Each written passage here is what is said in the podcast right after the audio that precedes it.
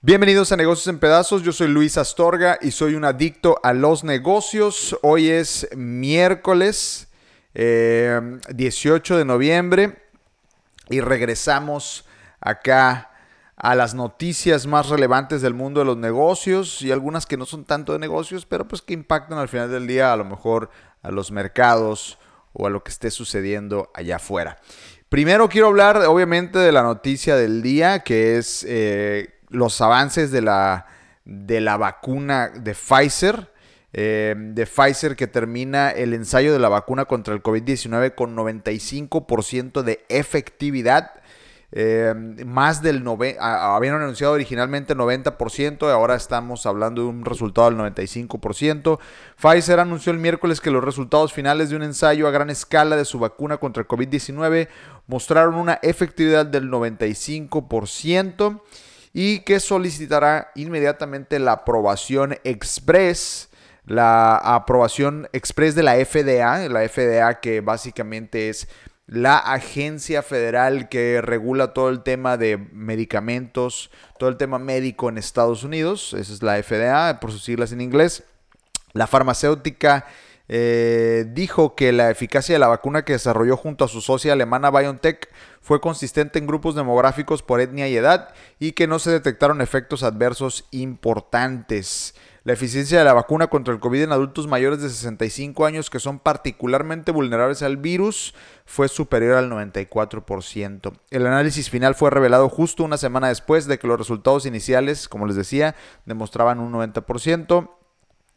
Entonces, pues bueno, buenísimas noticias. Eh, Pfizer dijo el miércoles que reportó 170 casos de la enfermedad en su ensayo con más de 43 mil 43 mil voluntarios, 173 casos, dejar saco mi calculadora, de 43 mil, estamos hablando de un punto 39% de enfermos, de enfermos después de la vacuna, que es pues una noticia fantástica. Ahora viene la parte más, eh, bueno, no la más complicada, pero una parte sin duda bastante complicada, que es la aprobación de los reguladores. Subsecuente a eso, la producción. Y por último, un tema súper complejo que es la distribución de la vacuna, que como ya lo hemos comentado aquí, hay un reto impresionante en el tema de cómo se va a distribuir la vacuna a nivel mundial, ya que no existe de hecho el día de hoy la infraestructura completa para poder hacer una cadena frío a nivel mundial, por lo menos a la velocidad que se requiere suministrar la vacuna en todo el mundo. ¿Por qué hablo de cadena fría? Hay que entender que las vacunas no pueden viajar en cualquier camión o en cualquier avión, tienen que ir a una temperatura controlada que usualmente es bastante fría muy, muy por debajo de los 0 grados y pues eh, no hay tantas empresas o tanta infraestructura capacitada para hacer esto. Salud, si están tomándose un café en la mañana o por la tarde, si me están escuchando más tarde por Spotify o Apple Podcast. Bueno, por otro lado, hablando de medicamentos, Amazon reta ahora a los minoristas en el tema de medicamentos, básicamente a las farmacias, y llevará medicamentos con receta a los hogares. Amazon, el monstruo, el jinete del apocalipsis, como, uno de los jinetes del apocalipsis, como les digo yo, eh, también entró ahora a este tema de las farmacias. Las minoristas de venta de medicamentos como Walgreens, CVS Health y Walmart, esto en Estados Unidos, se enfrentan ahora a un nuevo reto con el lanzamiento de Amazon Pharmacy, la nueva farmacia en línea para la entrega de medicamentos con receta en Estados Unidos. Y miren, es que en Estados Unidos es todavía más complicado comprar medicamentos que eh, en México. Casi no, no hay tantos medicamentos over the counter, como dicen allá, es decir, demostrador, eh, como los hay acá en México. Y muchos requieren eh, receta médica. Este martes Amazon.com lanzó este nuevo concepto que permite a los clientes comparar precios de medicamentos en el sitio web o aplicaciones de la compañía. Los compradores pueden elegir al momento de pagar entre su copago y una opción sin seguro con grandes descuentos. De nuevo, hablando del mercado estadounidense, allá existe algo que se llama copay o copago o pagar con el seguro médico. El copago es paga una parte el, cliente y otra parte la paga el seguro o Medicare o algunos programas que tiene el gobierno, muy muy diferentes. Sin embargo, estos son modelos que eventualmente se traducen a otros mercados, como pudiera ser el mercado mexicano, el mercado latinoamericano, canadiense, europeo. La iniciativa se basa en la adquisición de PillPack por parte del minorista en 2018. Las asociaciones, perdón, las acciones de las cadenas de farmacias, mayoristas de medicamentos y tiendas de comestibles están eh, a la baja esta tarde, la tarde de ayer caían. Las acciones de Amazon subieron un 1%. En los últimos dos años, Amazon ha trabajado para obtener licencias estatales para el envío de recetas en todo el país, lo que había sido un obstáculo para su expansión. Pues ahora Amazon, por lo menos iniciando en Estados Unidos, todo lo que es la distribución de medicamento. Por ejemplo, aquí tenemos eh, el usuario de Instagram que se lo daba en la mañana, Pantrícolas, que está en California. Eh, que por cierto, muchas gracias. Dice siempre fiel aquí, escuchando la propuesta. Eh, me alimenta para mi podcast también, Efecto Pantrícolas. Ah, súper bien, lo voy a checar. Efecto Pantrícolas Podcast. Hay que revisarlo, a ver de qué se trata. él está en California, entonces, por ejemplo, Amazon Pharmacy, pues ya es una opción que está de aquel lado de la frontera. Eh, otra cosa más que ya puedes pedir a domicilio. Y acá en México, IKEA desató, o IKEA, eh, la, tienda famosa esta sueca de muebles, eh, que ah, básicamente son desarmados y es hágalo usted mismo. IKEA desata un fervor inesperado en México con más de mil por ciento de demanda de lo previsto. Resulta que IKEA iba a abrir una su primera tienda física en México, en la Ciudad de México, y esto se ha tenido que retrasar hasta octubre del 2021. Por tal razón decidieron que iban a abrir en México primero con la tienda en línea. Pues bueno, la tienda ya abrió, solo hace entregas en la zona metropolitana de México, no son entregas nacionales todavía, y ha logrado una demanda mil veces más de lo que tenían ellos previsto. Eh, ¿Cuál crisis, no? Eh, ninguna crisis. Abre IKEA, le compramos a IKEA. Em, la expresión, voy a pronunciar de la fregada lo que voy a decir en este momento, la porque así viene el artículo, dice la expresión Det finns inget dalikt bader bara daliga klader, probablemente acabo de destruir el lenguaje sueco. Es un dicho en sueco que puede traducirse como no hay, mal, no hay mal clima, solo mala ropa. Y se emplea para ilustrar que una persona no puede estar preparada de forma adecuada para cierta circunstancia, para ejemplificar que IKEA no estaba preparado para esta cantidad de demanda. Si el dicho se aplicaba para el debut de las ventas online de IKEA en México, podría decirse que para la firma nórdica era imposible tener una previsión del clima para ponerse la ropa indicada. A mediados de octubre, Pasado en una maniobra discreta, sin querer anunciarlo en sus redes sociales, IKEA lanzó su sitio web para ventas en México. Bueno, sí, no, pero que sí salió incluso en Forbes este, la, la, noticia de que iban a empezar. Entonces no fue tan discreta tampoco. Em, y pues ahí lo tienen, dice el director de IKEA que tienen 150 personas trabajando en la operación online, tan solo aquí en México, y se enfrenta a un gran reto eh, con la pandemia. Este ajuste de los planes que fue mover la apertura de la tienda hasta el próximo año a finales, em, hizo que eh, IKEA repensara su estrategia y entrara primero en modo.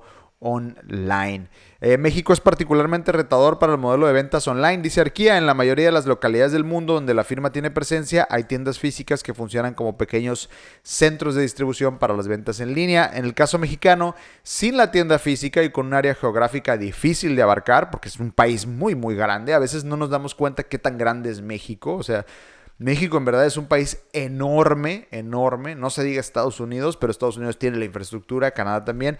Pero México es un país enorme, mucho más grande que la mayoría de los países europeos, mucho más grande que cualquier país de Centroamérica, que algunos de Sudamérica. Eh, entonces el territorio es muy muy extenso. Estamos viendo que los porcentajes se van reduciendo conforme vamos abriendo nuevamente las tiendas físicas, pero no creo que vuelvan los porcentajes iniciales refiriéndose que la pandemia hizo que la proporción de ventas realizadas por Internet pasaran de un 8 a un 10% y en otro de un 20 a un 25%. Pues ahí lo tienen, ya pueden comprar sus muebles para que lo hagan ustedes mismos en IKEA, si están en la zona metropolitana eh, de México. Seguramente va a tardar en llegarle su producto, mil por ciento de la demanda pues ahí lo tienen. Y otra industria que está pues también sufriéndola en la pandemia son las ventas mundiales de productos de lujo que se enfrentan a la mayor caída histórica. Ventas de productos de lujo, háblese de Louis Vuitton, Versace, todas estas marcas eh, muy, muy caras. Las ventas de artículos de lujo en todo el mundo caerán este año un 23% a 217 mil millones de euros, su mayor declive histórico y el primero desde 2009 debido a las consecuencias de la pandemia del coronavirus, dijo la consultora Vine el miércoles. Eh, la disminución esperada, a pesar de una fuerte recuperación de las ventas en China, está en el extremo inferior del rango del 20 al 35% previsto en mayo por el pronóstico de esta consultora que es muy seguido por la industria. Esto se debe a un repunte mayor de lo esperado durante el verano boreal, eh, cuando se levantaron o suavizaron las medidas de confinamiento en todo el mundo y se reabrieron las tiendas que venden bolsos, ropa, joya y relojes de alta gama. Sin embargo, un resurgimiento de la pandemia en Europa y en Estados Unidos desde octubre ha llevado a nuevas restricciones y cierres de tiendas. El único punto positivo en China, donde las ventas han subido desde que comenzó a salir de la crisis sanitaria en la primavera boreal. O sea, es decir, este es el, único punto positivo, pues es China.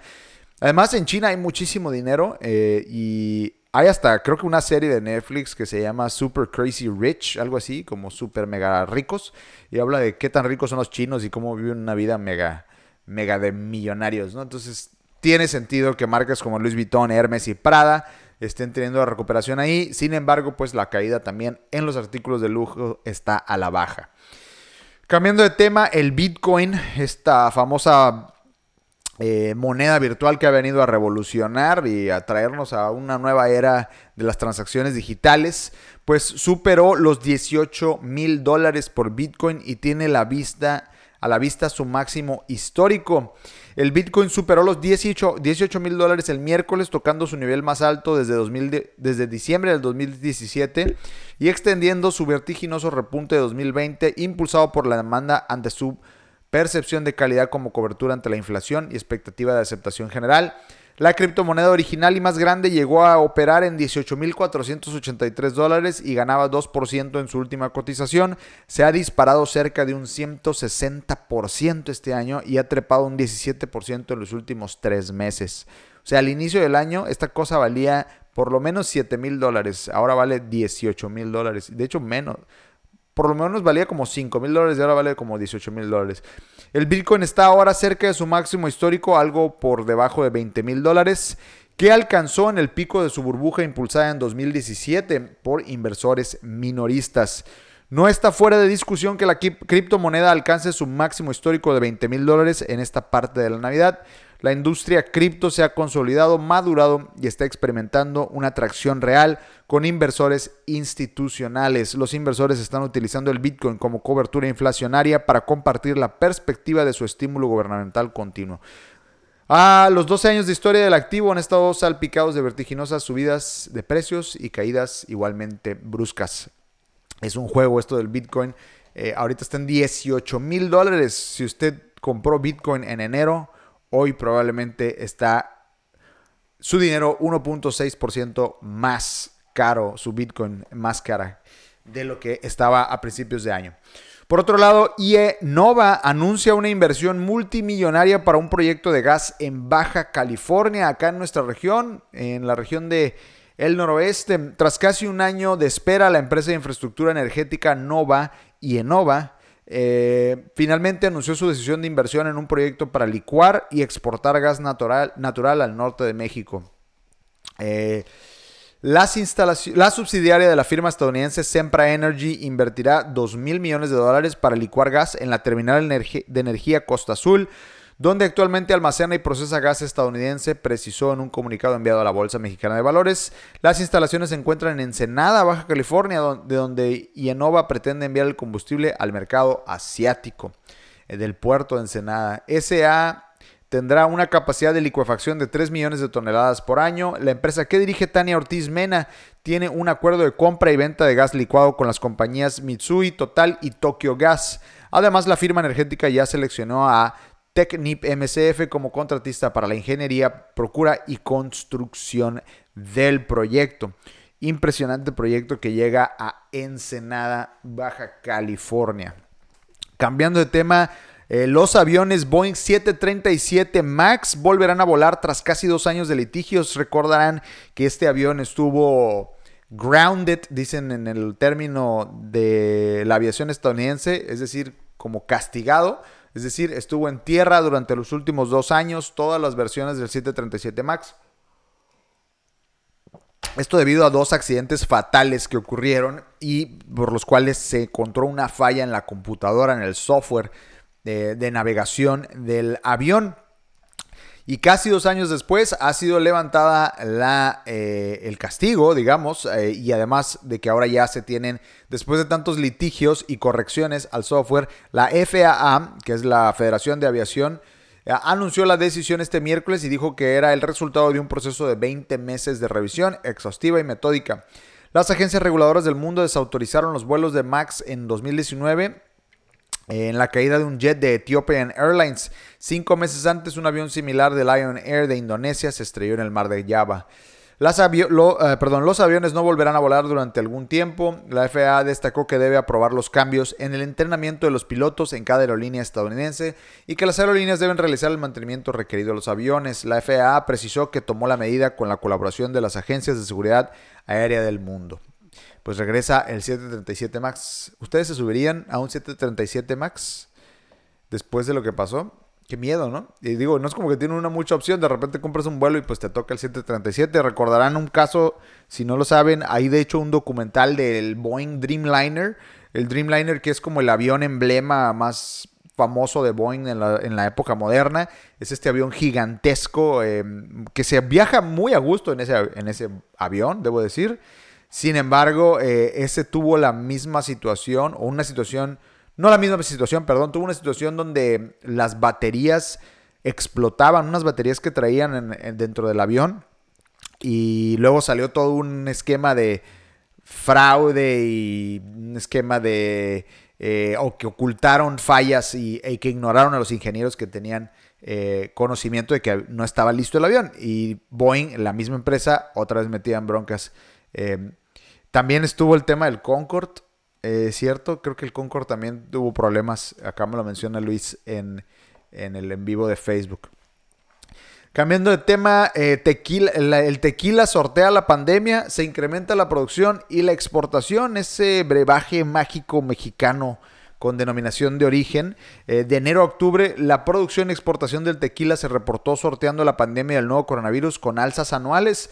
La producción de tequila incrementó un 3.8% en los últimos 10 meses del año en relación al mismo periodo del 2019, al alcanzarse los 309 millones de litros producidos, según el Consejo Regulador de Tequila. Para la producción de tequila y tequila 100% se utilizó 1.159.000 toneladas de agave durante este periodo. En tanto, al cierre de octubre, las exportaciones tequileras aumentaron un 13.5% en comparación con el mismo periodo del 2019, lo que representa que se enviaron fuera del país 238 millones de litros. Fíjense, 309 millones de litros producidos y 238 millones de esos se fueron eh, para exportación. El mercado americano en particular tiene una obsesión con el tequila, de hecho, y los mexicanos no somos los que más tomamos tequila. Los mexicanos, de hecho, casi no toman tequila, aunque, aunque es eh, contrario, por ejemplo, si habláramos de los irlandeses y su whisky, pues sí, ellos lo consumen un chorro. En México el tequila no es tan consumido como lo es en Estados Unidos, em, que sigue siendo Estados Unidos el principal mercado extranjero. De los 238 millones vendidos en extranjero, 211 millones se fueron tan solo a este país. El resto del mercado internacional se reparte entre Unión Europea y los otros casi 100 países que importan la bebida mexicana. Y para finalizar el día de hoy, eh, un reporte de expansión en el área de economía dice que la deuda mundial, la deuda mundial tocará un récord de 277 billones de dólares. La deuda mundial alcanzará este récord eh, para fin de año mientras los gobiernos y las empresas continúan gastando en respuesta a la pandemia del COVID-19, dijo el miércoles el Instituto de Finanzas Internacionales en un informe. Eh, el IIF, el Instituto Internacional de Finanzas, cuyos miembros incluyen a más de 400 bancos e instituciones financieras en todo el mundo, dijo que la deuda ya se disparó en 15 billones de dólares este año a 272 Em, los gobiernos, eh, en su mayoría de mercados desarrollados, representan casi la mitad del aumento. La deuda total de los mercados desarrollados saltó 432% del Producto Interno Bruto en el tercer trimestre, desde una proporción de alrededor de 380% a finales de 2019. La deuda de los mercados emergentes con respecto al PIB alcanzó el 250%. ¿Qué quiere decir esto? Quiere decir que la deuda total de los países desarrollados representa 432% del PIB en el trimestre. Es decir, vale cuatro veces la deuda, el Producto Interno Bruto de estos países y en, y en los de países en desarrollos, 2.5 veces el Producto Interno Bruto es lo que están endeudados. Existe una incertidumbre significativa sobre cómo la economía global se puede despalancar en el futuro sin implicaciones adversas significativas para la economía, para la actividad económica. La deuda total de Estados Unidos se encamina a alcanzar los 80 billones de dólares, que dice billones porque en español se dice billones, pero si no me equivoco, en inglés se dice serían 80 trillones. Eh, creo, porque eh, hay una, hay una ah, no se traduce, digamos, este, de manera exacta, ¿no? O sea, no, se traduce, no sé, billones no es lo mismo en, en español que en inglés. Alguien corríjame si estoy mal. Eh, pero sí, tiene algo que ver con, la traducción, porque billones en realidad es poco. El declive de los ingresos de los gobiernos de mercados emergentes ha hecho que el pago de la deuda sea mucho más oneroso, incluso en medio de los costos bajos récord de los préstamos a nivel mundial. Hasta finales del próximo año vencerán unos 7 billones de dólares en los bonos de mercados emergentes y préstamos sindicados, de los cuales alrededor de un 15% están denominados en dólares. Funcionarios del grupo de los 20 acordaron el mes pasado extender la iniciativa de suspensión del servicio de la deuda sobre los pagos oficiales de la deuda bilateral hasta el primer trimestre del 2021, o sea que ahí están aguantando los cobros. La economía mundial se contraerá 4.4% este año y se expandirá 5.2% en 2021, lo cual quiere decir que va a crecer 1.2% nada más el año que entra. Pues bueno, Ahí lo tienen, eso es todo por hoy. Gracias por acompañarme en las noticias. Eh, estamos de vuelta esta semana. Muchas gracias, espero que hayan pasado un excelente fin de semana largo a los que están acá en México y que estén teniendo una excelente semana. Yo soy Luis Astorga, esto fue Negocios en Pedazos. Aquí somos adictos a los negocios. Nos vemos mañana.